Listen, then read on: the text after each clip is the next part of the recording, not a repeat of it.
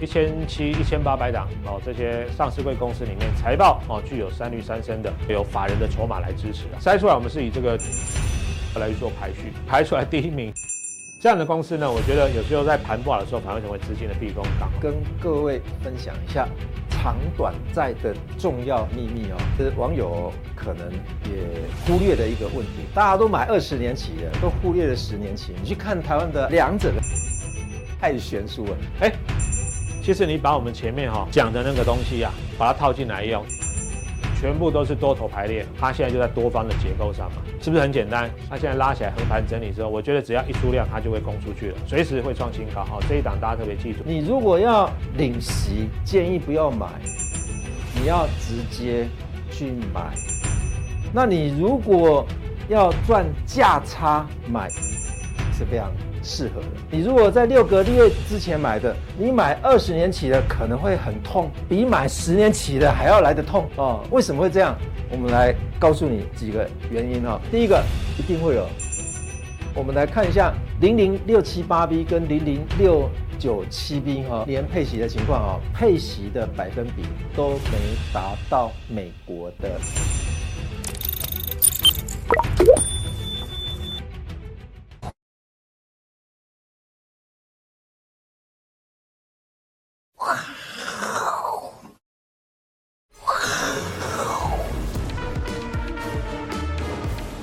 Hello，大家好，欢迎收看，我是金钱豹。好，那今天呢，大黑有事请假，好，那就由小弟我来帮大家呢整理一下今天整个大盘哦，还有我们对于哦整个行情的一个观察哈。那今天呢，首先一开始呢，这边有一部电影哈，不知道观众朋友你有没有看过，叫做《对面的男孩》哦，杀过来哦，对面的男孩杀过来。那它其实是有一个算是惊悚的，算是嗯，你说爱情片也好了哈。或者说算是一个诡异的 哦，算是男女哦感情片了哈。那其实其实讲述的是一个有点像是一个呃算是恐怖情人哈，然后那个步步逼近哈，紧追不舍这样子哈。那现阶段呢，其实哦呃当然国际股市也好，或国际经济局势哦，还是有一些蛮大的一些议题持续的在进行当中哈。特别是呢中国的房地产，我想这几天呢大家在。不管是平面啊，甚至电视媒体哈，都有看到哈，陆陆续续有一些什么呃，之前发的债券啊，什么利息付不出来啦，啊，或者说呢，可能他们一些手上的一些所谓房地产资产啊，可能就是乏人问津啊，哦，可能会有一些呃，这个这个资产上哈，这个资金链断裂等等的情况出现哈。那当然这个情况啊，也导致呢，目前啊，美国的财政部财政部部长耶伦啊，他这两天有出面来说哈。当国大陆的经济走软哦，是否会拖累哦全球的股市表现哦？这个会是一个接下来非常要重点观察的对象哈。那我们再往下看哦，其实啊，这一次啊，叶伦他有特别提到哈，中国大陆的经济走软是美国的风险因素之一了哈。特别是呢，因为中国大陆现在是全球第二大的经济体哈，仅次于美国，所以呢，虽然他对美国的前景哈看法是相对乐观，可是他还认为中国经济的放缓对亚洲。甚至包括像邻近的一些其他地区跟经济体也会造成哦所谓的外溢效果。那这几天呢，中国大陆呢为了救他们的景气啊，持续推出一些所谓的资金啊这个宽松的政策啊，比如说呢有降息啦，哈有变相的降息啦，哈或者说呢逆回购啊等等这些措施，甚至呢对于股市方面呢，这两天也传出来在考虑啊要调降所谓的股市交易的印花税。啊、哦，股市交易印花税其实就有点像我们的所谓的证交税，他们叫印花税了。也就是说，降低投资人股票买卖的成本，哦，是这样的意思。那通常这种情况是代表哦，行情真的是非常差、非常低迷，大家都不愿意进场。所以它这个是二零零八年以来首次哦考虑调降。那二零零八年大家还记得吗？叫什么？金融海啸哦，那是一个非常非常严重。台股当年二零零八年是。跌破四千点，跌到三九九五才止跌的哦，那一波其实是跌得非常的重，而且影响非常的大。所以呢，你看中国大陆在二零零八年之后呢，首次哦开始又要考虑调降所谓的印花税哦，其实他们也是算是有点开始哦去想要积极的来救挽救这个股市了哈。所以呢，接下来这个这个行情会不会受到这个所谓的中国大陆的经济影响？这个其实我们要持续的观察哈。那接下来哈，我先来跟大家解一下大盘哦，因为大盘的部分呢哈，我们必须坦白说哈，这一波的修正啊，从七月底开始，确实是来得又急又快哦，来得又急又快。那很多之前呢，大家还想说，哎，每天 AI 哦，这个冲来冲去哦，哦都可以赚个便当钱呐，哈，这个赚一点这个零用钱呐。可是没想到，哇，这个一下就风云变色了哈。那我先给大家看一下这个大盘的规划，你可以发现哦，大盘在七月，我记得七月底吧，七月三十一号这边哦，有爆出了一个很大的量，一七四六三，当年爆出一个很大的量，而且收黑 K 之后，哇，整个格局呢就开始往下了。那现在其实还是在这个下降通道里面哦，还在这个下降通道里面。那因为这个图啊，是我盘中的时候抓的了哈。那我们待会可以再对比一下收盘价。你可以发现哦，它在这个下降通道里面哦，为什么昨天呢会反弹失败？其实道理很简单，昨天涨的时候是没有量的。诶，昨天一开盘其实是顺着美股那一天哦，前一天那个 NVIDIA 大涨七趴，本来想说哇，这个这个反攻。要号角要响起了哈，没想到昨天其实是开高走低的哈，收了一个有上影线的十字呃的这个呃这样子的一个 K 线哦。那你看到昨天的成交量其实是不到三千亿的，好，不到三千亿的。所以呢，为什么昨天的反弹会失败？就是没有量。好，所以接下来如果大盘要稳住的话，你一定是回档的时候量要开始慢慢缩哦，慢慢缩这样比较好哦。那就像那个呃一句的这个古话讲的哈，就是你一开始往下跌的时候，一定是。呃，最后的时候呢，量要越来越缩，这样的话会比较好一点啊、哦。然后呢，今天呢、啊，整个大盘的部分是有封闭哈、哦，这边有一个一六三二三的一个缺口在这里，这边我用荧光绿圈起来这里。那这个缺口是什么缺口呢？其实呢，这个缺口叫做黄仁勋缺口啊，哦，就是黄仁勋来来台湾，然后呢，NVIDIA 又公布了非常好的财报指引，然后呢，哇，股价就跳空大涨。那今天其实盘中最低点已经有把这个缺口给回补了。哎，可是很奇怪哦，回补之后就反弹了哦，反弹了。而且呢，以今天的 K 线来说的话，跟礼拜一比的话，哎，其实这边也好像有似乎打出了一个小小的 W 底。为什么？只要跌破一六五零零啊，我们抓个整数，或者说这个低点啊，哦，缺口的低点一六三二三，其实礼拜一跟今天盘中都有点到，嗯，点到就上去了。哎，很奇怪哈、哦。所以呢，这告诉我们就是说，在这个位置上啊，而且这个位置上，你看这一条下面是灰色是什么？半年线啊，跟半年线的位置也非常近，似乎有一只看不见的黑手在这里默默的哈支撑的台股在这里有要止跌收脚的意思。那当然你说，哎，止跌收脚是不是就直接 V 转？我们说过哈，如果说要从反弹变回升，一定要什么？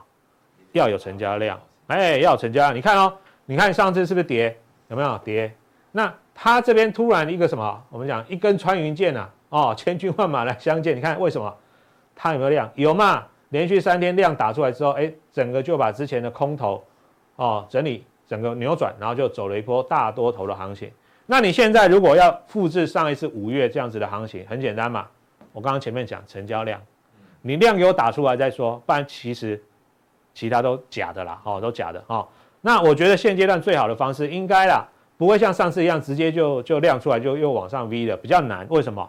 因为台积电说了，我第三季还在调整库存嘛，很多厂商还在调整库存嘛，所以我觉得接下来最好的方式就是这个下降通道可能这个轨道哈，那个斜率会稍微转个弯啊啊，以半年线为基准点，可能开始在半年线这边呢横向整理一下，用时间换取空间，把一些过热的技术指标啊，或者说把一些。这些所谓目前下弯的均线，慢慢把这段时间给化解掉啊，这样会是比较好的啊。所以急跌段应该是比较不会再发生的啦，不会说哦这边又再复制一个说，你看从一万七哦，呃一七四六三跌到今天最低是吧？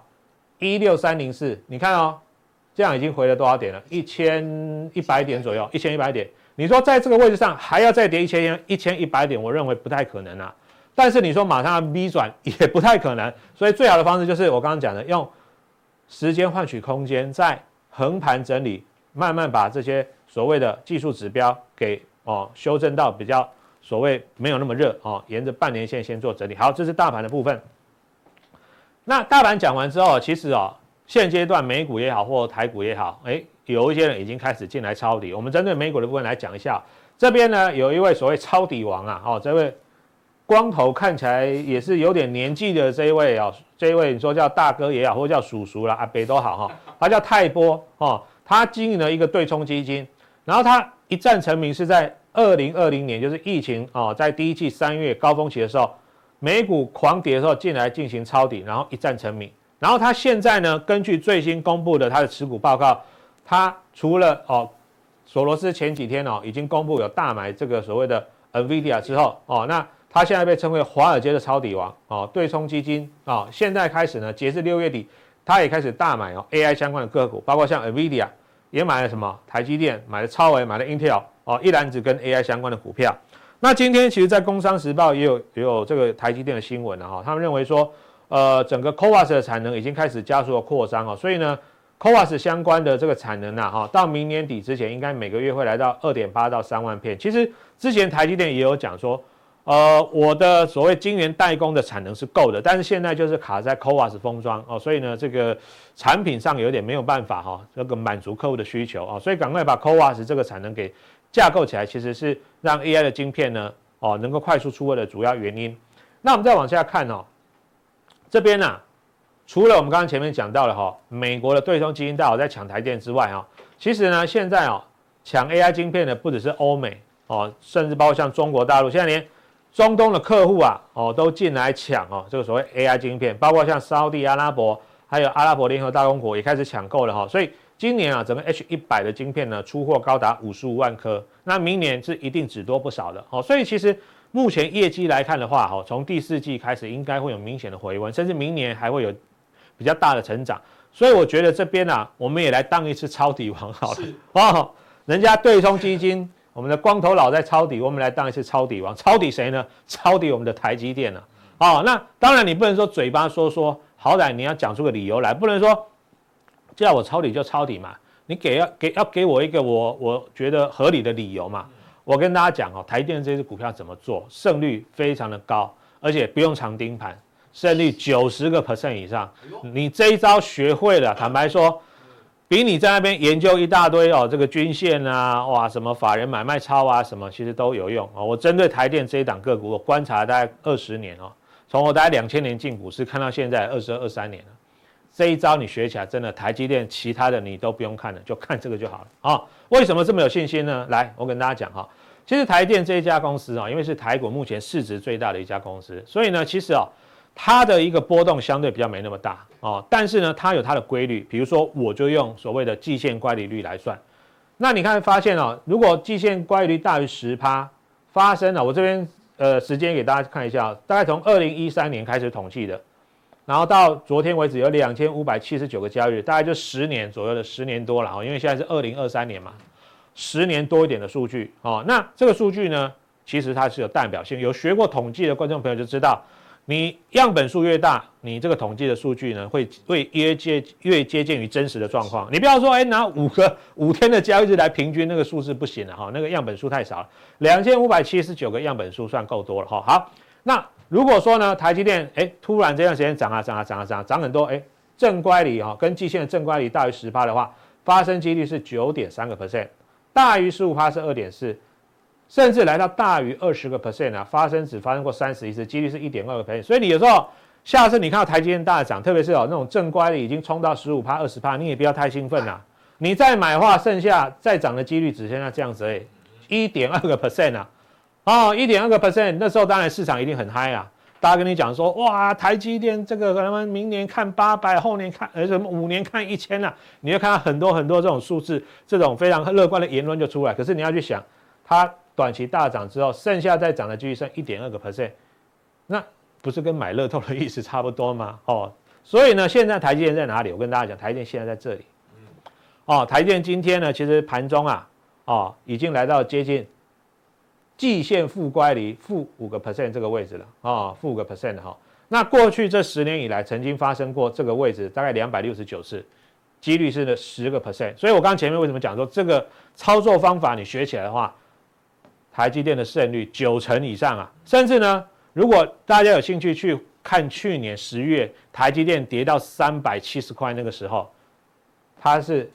负乖离是我记得好像快二十个 percent 嘛，哦，就是小于负十五趴的时候，出现的次数是二十五次，发生的几率是零点九七趴，是什么意思？就是台积电跌到负的十五趴以下的时候，跟季线负十五趴以下，你进去买，你的胜率，你只要买了愿意放，你不要跟我讲说啊，我知道你这样讲，继续买当冲赔钱，哦，这波胡借给啊，我说你买了之后愿意放一段时间，你的胜率是多少？九十九个 percent 啊。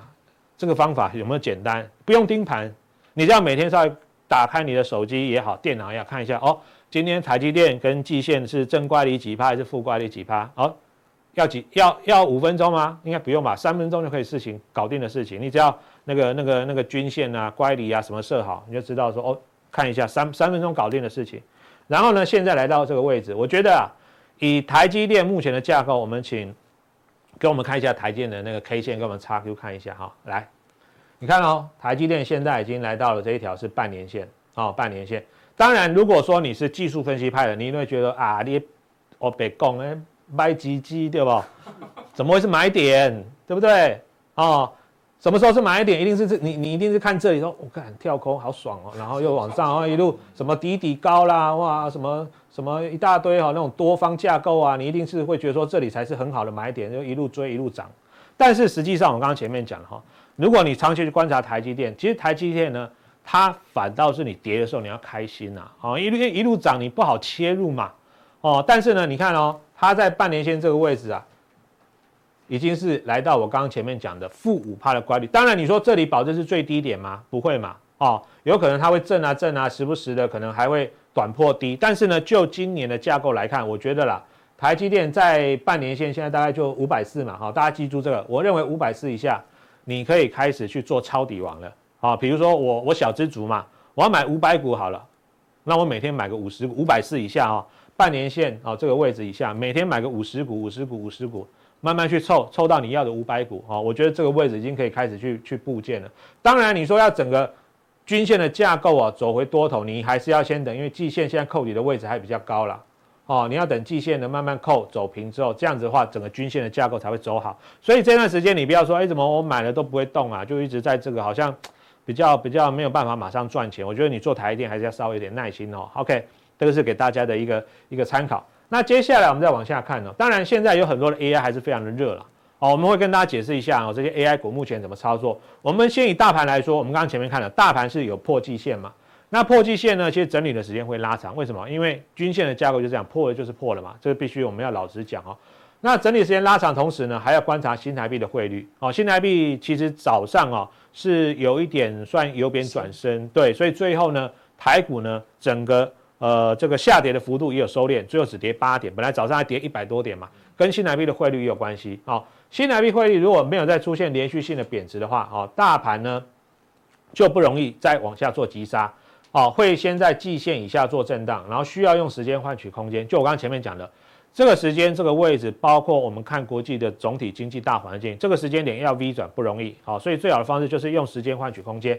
再的话呢，我们讲个股，个股的话呢，看月线啊，月线，月线是多空转折的关键。如果已经正式跌破月线的股票啊，就是三天站不回月线之上的反弹触及月线，要先卖，要先做持股调整。然后呢，最近操作啊，你不能像五月、六月、七月那时候是看涨追，哎，隔天还有高点；看涨追，隔天还有更高可以卖。最近则则不能这样，最近要用低买高卖，价差操作策略为主，不要看涨才来追哦，不要看涨才来追。然后呢，这边呢，我们把个股呢分成两块哈，就是说呢，以第一个来说的话，AI 今年业绩啊，Q 三它是一个股价的阵痛期，为什么？台积电就说我库存还在调整嘛，但是第四季会好，明年还会好哦，所以。Q 三刚好又之前股价涨太多，所以是股价的阵痛期。然后操作策略，我们刚刚前面讲过，月线啊，哈，个股的部分月线是多空的转折，而且还有个重点哦，大盘也好，个股也好，涨时要有量哦，不要说哎，每次看股价涨了你就想追。我们常常讲量价关系，量价关系，你看价也要看量哦，涨的时候要有量，这样子的话才能够反弹变回升。那么已经站回月线的个股来说的话，像广达、奇鋐、建准、台燿，我们就用这样子的方式来去一一做 check。来，我们请给我们 XQ，我们看一下广达，啊，二三八的广达。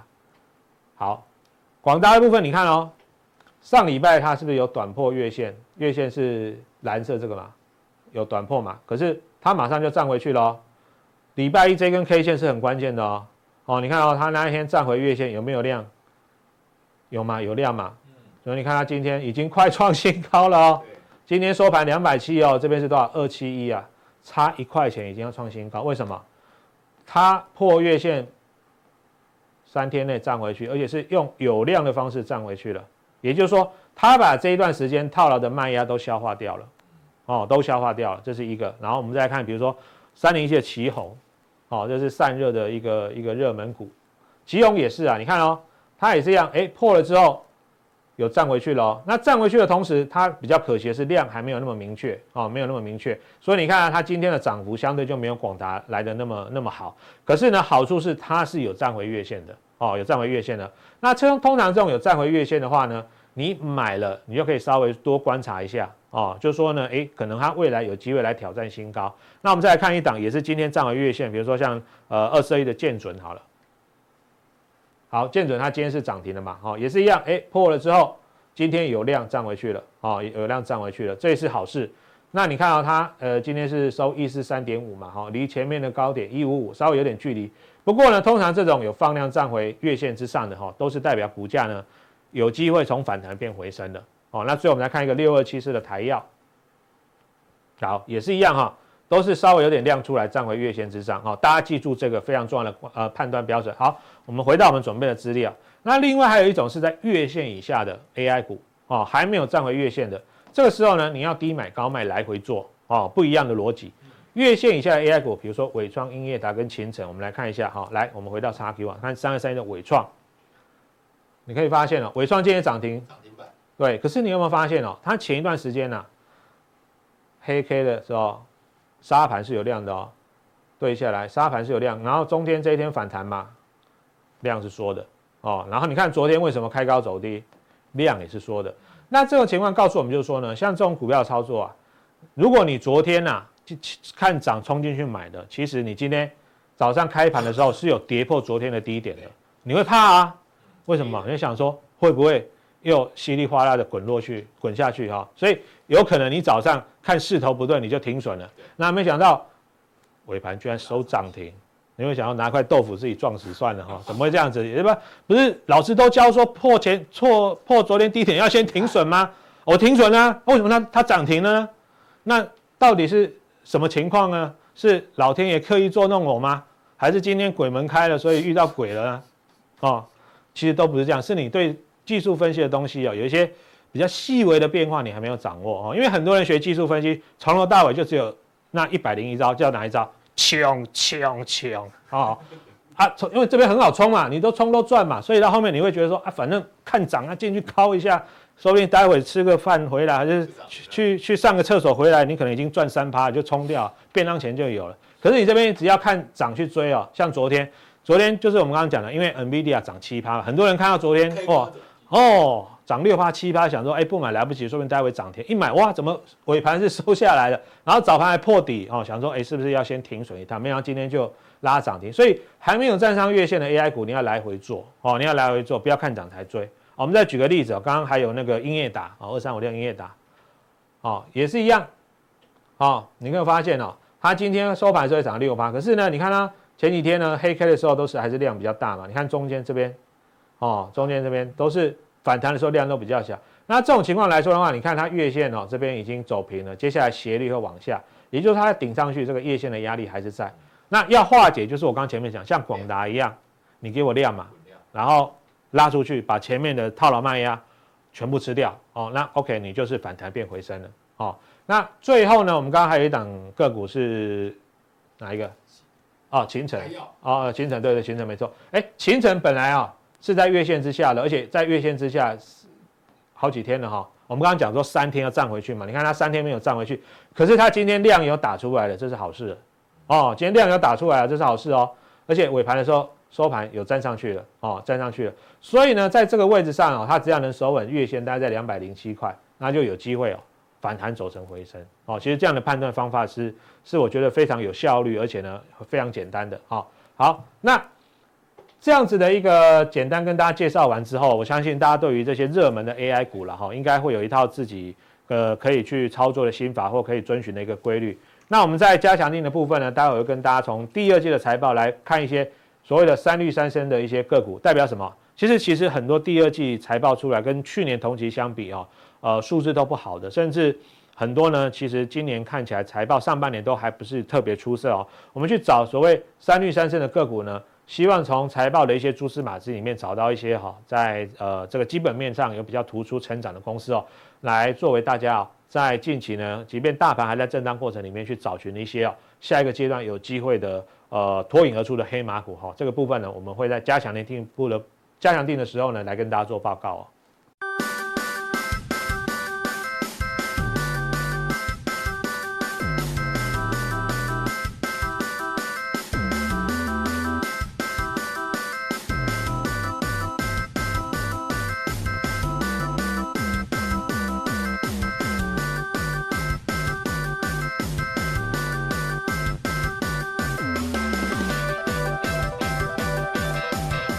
欢迎收看，我是金钱豹啊、呃，这里是普通电影，我是段昌文教授。今天来跟各位分享一下最近股票市场或者是债券市场啊，这个多空交战啊，那到底发生了什么事？好，我们来看一下哈。那当然，今天最新的最新的一个新闻，那就是 Fitch 啊，他又让这些银行业啊又皮皮剉啊哈。那么 他说呀。再次下调的风险了，银行评级不能高于其他行业评级啊。这个时候啊，将促使七十多个国家对美国的这个重新评估啊。其实啊，昨天也发生了一件银行，美国银行的一个事件哈。大家有没有听过富国银行？富国银行非常有名吧？哎，有一个存户啊，突然间啊，把存折拿起来刷一下。其实不是刷存折，在美国呢，没有人在刷存折，是刷那个画面哦。刷完之后，结果钱不见了。结果富国银行也没有说半句话，就说：“哎，我帮你调整一下，马上回来。”那是不是富国银行基本上也发生了类似 Fitch 它为什么要调降平等的一个因素啊？其实啊，这个银行业啊，在美国啊，会被这个。平等机构要调降平等啊，不是没有原因啊。利率这么高，基本上会有一则以忧，一则以喜啊。那喜的是什么呢？诶，我放款出去的钱啊，收回来的利息啊，非常非常的高。但是大家有没有想想看啊？你如果原先贷款是一趴，现在变七趴，那你会发生什么事？干脆不要缴啊。哦，所以这个就有所谓的违约风险了。那违约风险增大的时候啊，基本上评级一定会被下调。其实下一波可以预见的，那就是美国银行业啊，可能啊会被 Moody 啊去调降非常多家的银行，尤其是上面画面所写的一些重点银行啊。好，那是不是大家都要等这个升息啊要近尾声，等着 Fed 要调降利率而来救银行呢？其实啊，我们看到美国通膨的预期啊连四降啊，那这个基本上啊，我们可以看到 CPI 美国的 CPI 都一直在一一直在降哦，但是问题是为什么短期的利率都在上升呢？啊，那那很多人很难以把短期利率跟通货膨胀率去做连结啊。那这个部分的话，我们在加强定的时候，我们会再做解读啊。那其实民众对未来一年通膨下降。滑到三点五帕，有助缓解通膨的压力，影响 Fed 利率的决策。所以右手边呢，不升息的高达百分之九十点五啊，大概都可以预测得到啊哈。那当然还有一则的一个资讯啊，也就是美国七月的零售销售是优于预期。那优于预期又让 Fed 非常难堪了。为什么？因为这优于预期，可见未来啊，因为它销售很旺啊。那我知道你要来买，那我是零售业者，我要不要调高价格？哦，需求拉动嘛，啊，所以美国经济风向球之一的七月零售销售月增，其实这个对经济是一个好消息，但是对于 Fed 来说的话，真是两难啊。到底我还要不要继续升息啊？如果这个数据再旺一点的话，我看这个会搞颠倒啊。哦，哦所以有很多的数据的话，基本上哦，从现在往以前大概一年来看起来，有很多数据啊，呃，有点怀疑美国的数据到底是真的还是假的。哦 好，那我们来看一下这个高息啊，对美股确实有巨大的压力啊。你看一下所有的美债啊，它的殖利率都窜高。那么你看一下 S&P 五百，它的盈余的殖利率啊。都被所谓的六个月期的 T B 哦，它的殖利率也超越了这个红色的这个两者的价差，都超越了。大家想想看，股票风险比较高还是债券风险比较高？如果是债券风险比较高，那债券的波动性应该每天要被报道啊。问题在于说，我们在电视上或者是网络上看到所有的新闻，基本上股票的波动性都会高过于债券。如果是这样子的话，那岂不是债券的风险比较低，股票的风险比较高？那为什么那么 T-bill 竟然它的报酬率是高过 S&P 500的股票呢？那这个不合逻辑吧？所以如果是这样子的话，那干脆我们大家都去买债券就好了啊。所以基本上这个呃美股真的是面临到巨大的压力。我想 Fed 应该也非常清楚了哈。也就是说，为什么它也承受了非常大的压力，要降息的压力？那很多的投行也都开始在预测，诶，它应该要降息了吧？否则。历史以来看到红色的曲线，一般来说都要在绿色的曲线之下吧。穿越之上的话，我看这个市场风险是非常非常的高的哦。好，那当然今天我们就来看一下，说到底啊，美股的部分的话，是不是多空交战呢？我们看一下啊，大家非常相信野村啊。那野村这家投行的话啊，他昨天公布了。十三楼的一个报告书哈，好，大家看一下，哎，虽然大家全部都是英文，全部都是数据的话，是不是真的不妙了啊？我们看一下十三楼的那个野村的报告哦，你看一下它的市值，哎，三六点九五九，哦，不要看它的单位就好了。我们来看一下啊，前值是多少？它真的是有在加码，哎，市值是有在增加。问题是它把这些钱。丢到什么地方去了哈？我们看一下右手边就好了哈。我们看一下这个 top，他最先买的前面几档啊。哎，那我们看到他进场去买 QQQ 啊，QQQ 就是美国的高科技类股 Nasdaq 一百的 ETF 啊。但是问题是，他买的是什么？他买的是 put 啊。结果这边卖的是什么？卖的是 call 啊。所谓的 put 就是预测未来。我买进来要卖出的一个权利啊，卖出看到 put，它就是在放空了，买进放空的一个权利。这边啊是卖出一个做多的一个权利啊，基本上都是它的第一名啊。你有没有看到野村啊都在放空？放空谁？在放空高科技类股啊。那当然有一些高科技类股啊。虽然也在 QQQ，我也觉得很奇怪啊，为什么它的 Meta 是买 call 啊，买 call 啊？那问题是 QQQ 里面 Meta 的成分股也很高啊，自己在做自己，哦，这个在做手，自己做庄家，还在厮杀对手庄家是自己这样，这也很奇怪哦。那 Microsoft 也是啊，哦，所以野村啊。当然了，看这份报告的话，基本上时间已晚了，是不是他已经进一步在做调整了？我们再来看一下哈，哎，这个前天美国八月十四号选择权它的成交排行哦，哎，真的看起来也很不妙啊！我们看一下左手边是指数选择权的成交榜，右手边是 ETF 选择权的成交榜哈。但问题在于说，很多人认为说，你选择权看不懂，我又没有在买选择权，或者是我又没有这个买卖选择权的这种权利哈。呃，问题在于说，我们在这个节目里面也时常提到哈，选择权交易者基本上他握有的讯息非常多，所以我们在学术界都会把选择权当作是一个讯息交易者。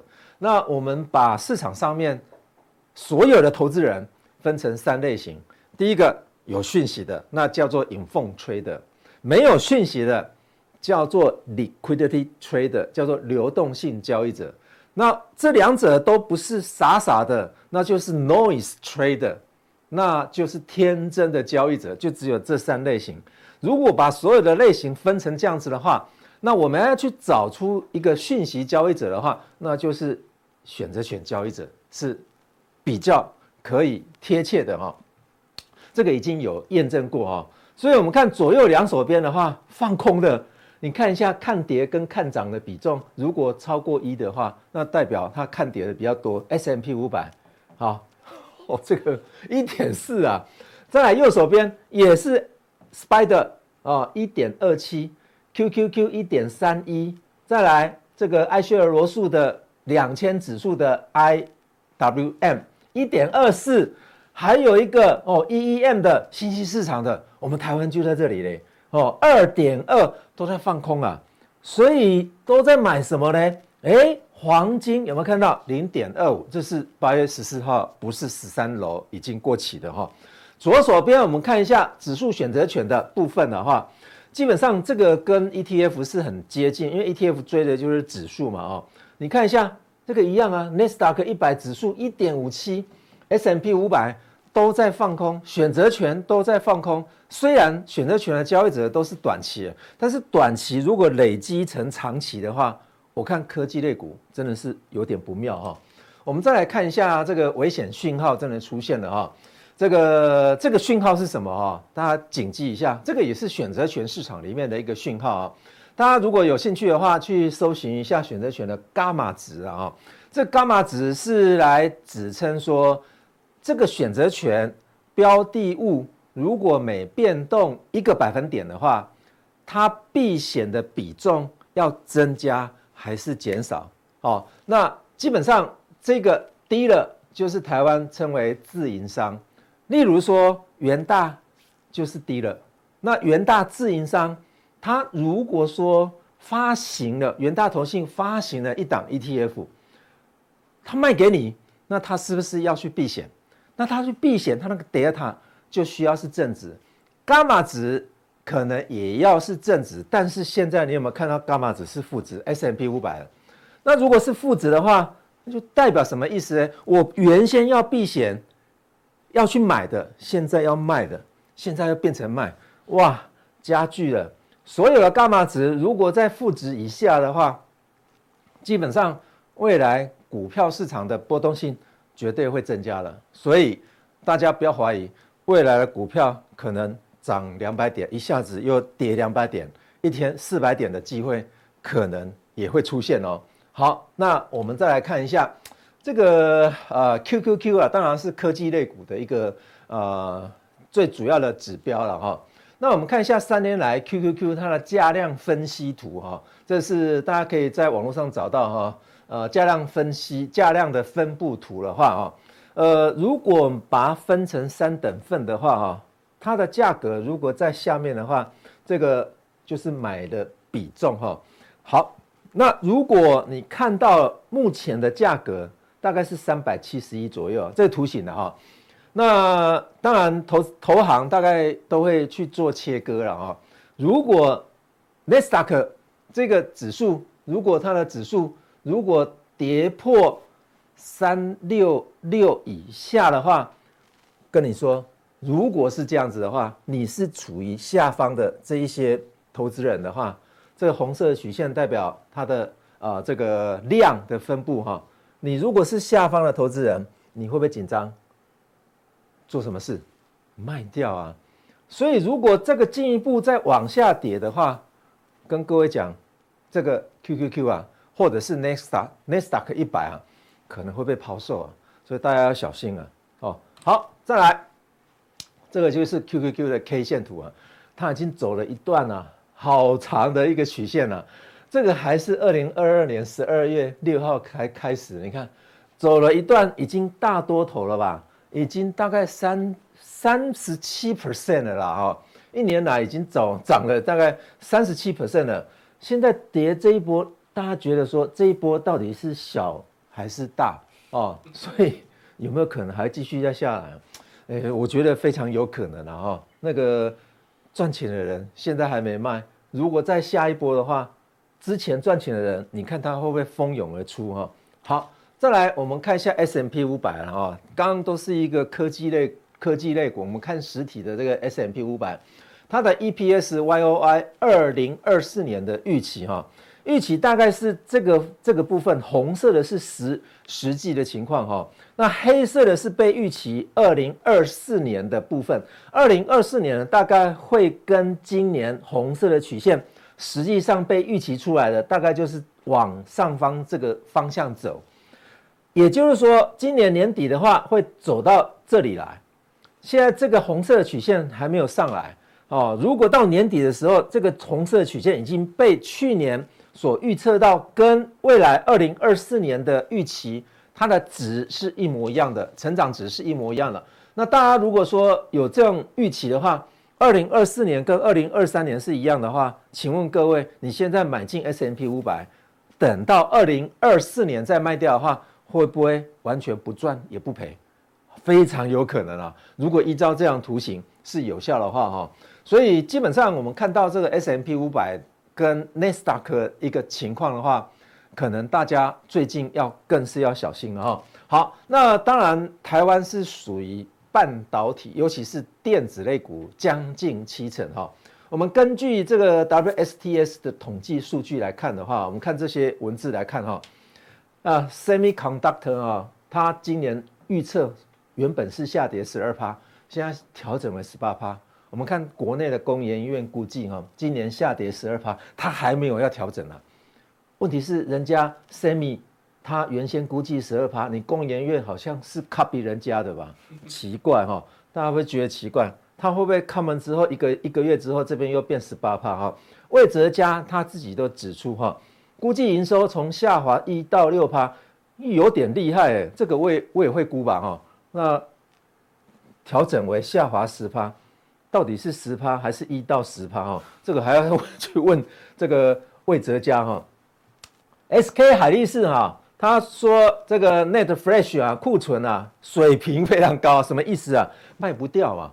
哦，在美光科技啊，呃，晶圆投入的数量啊，削减幅度接近三成哎，哇，三成跟上面说会十八趴还有一段距离啊。所以大家看一下左手边啊，这是全球半导体的销售额的图形哦，单位是十亿美金哈。大家有没有看到哈？自从两千年以来这一波跌得比较惨以外，哦，接下来历史以来最惨的那就是这一次，这一次下滑的幅度，大家远远看去，远远看的那个额度大概就知道。